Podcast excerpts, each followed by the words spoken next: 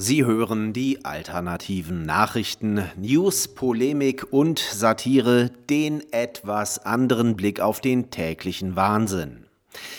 Heute geht es darum, mehr Totalitarismus zu wagen. Am 3. April ist das Gesetzespaket gegen Hass und Hetze in Kraft getreten. Genauer gesagt heißt es Gesetz gegen Rechtsextremismus und Hasskriminalität. Wie der Name des Maßnahmenpakets den Klardenkenden bereits verrät, handelt es sich um nichts anderes als einen weiteren Maulkorb für Regierungskritiker. Hass ist ein völlig normales und sogar sehr gesundes menschliches Gefühl, genauso wie sein Gegenteil, die Liebe. Es spricht nichts dagegen, Menschen zu hassen, die es sich redlich verdient haben zum Beispiel die Feinde der Freiheit, die Andersdenkenden nach dem Leben trachten und eine geisteskranke Ideologie namens Sozialismus installieren wollen, die Millionen in den Tod treibt. Hetze ist ein Begriff, der in totalitären Regimen wie dem Nationalsozialismus oder der DDR für Regierungskritiker verwendet wurde. Das Merkel-Regime zeigt mit solchen Maßnahmen täglich ein Stück weit mehr seine hässliche totalitäre Fratze.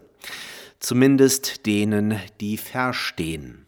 Alle anderen lassen sich von schönen Worten einseifen, wie zum Beispiel auf der Internetseite der Bundesregierung. Zitat in der Öffentlichkeit stehende und für das Gemeinwesen aktive Personen wurden in der Vergangenheit etwa nach einer politischen Äußerung mit diffamierenden Reaktionen oder gar Morddrohungen überzogen. Auch kommt es zum Teil dazu, dass zu Gewalt gegen sie aufgerufen wird. Mit diesen öffentlichen, respektlosen und herabwürdigenden Inhalten sinkt die Hemmschwelle für weitere gleichgerichtete Äußerungen.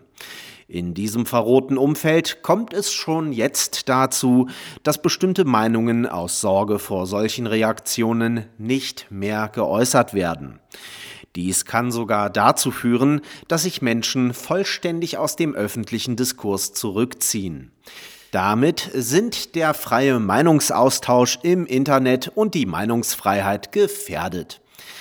Zitat Ende. Ja, aus Angst um die Meinungsfreiheit wird die Meinungsfreiheit immer mehr eingeschränkt. Das klingt doch logisch, oder? Nun könnte man sich bei diesem Wortlaut fragen, hey, soll hier die AfD beschützt werden? Keiner anderen Partei wird die Teilnahme an der Demokratie mehr verwehrt. Keine andere Partei hat mit mehr Bedrohungen und sogar zahlreichen Anschlägen auf Bürgerbüros, Wahlkampfstände und Mitglieder zu kämpfen. Doch mitnichten. Tatsächlich soll das Gesetz linke Journalisten und Politiker vor harscher Kritik der Gegenöffentlichkeit schützen. Sie dürfen weiterhin den Sozialismus preisen, also eine garantiert todbringende Ideologie, die im letzten Jahrhundert rund 150 Millionen Menschenleben gekostet hat. Sie dürfen weiterhin lügen, dass sich die Balken biegen. Sie dürfen weiterhin jeden als Nazi und Menschenfeind diffamieren, der unbequeme Fragen stellt und mit Fakten aufwartet. Das Gesetz entfaltet erst dann seine volle Wirkung, wenn sich die Gegenseite wehrt. Es geht ja schließlich nicht gegen Linksextremismus, der heute längst in der Mitte der Gesellschaft angekommen ist und als normal, als neue Mitte gilt. Nein, es geht nur gegen rechts. Echter Rechtsextremismus ist in Deutschland ein so unbedeutendes Randphänomen, dass man fast behaupten könnte, es existiert gar nicht. Zumindest nicht in einer Größe, die den seit Jahren erbittert und mit Milliarden an Steuergeldern geführten Kampf gegen rechts auch nur ansatzweise rechtfertigt.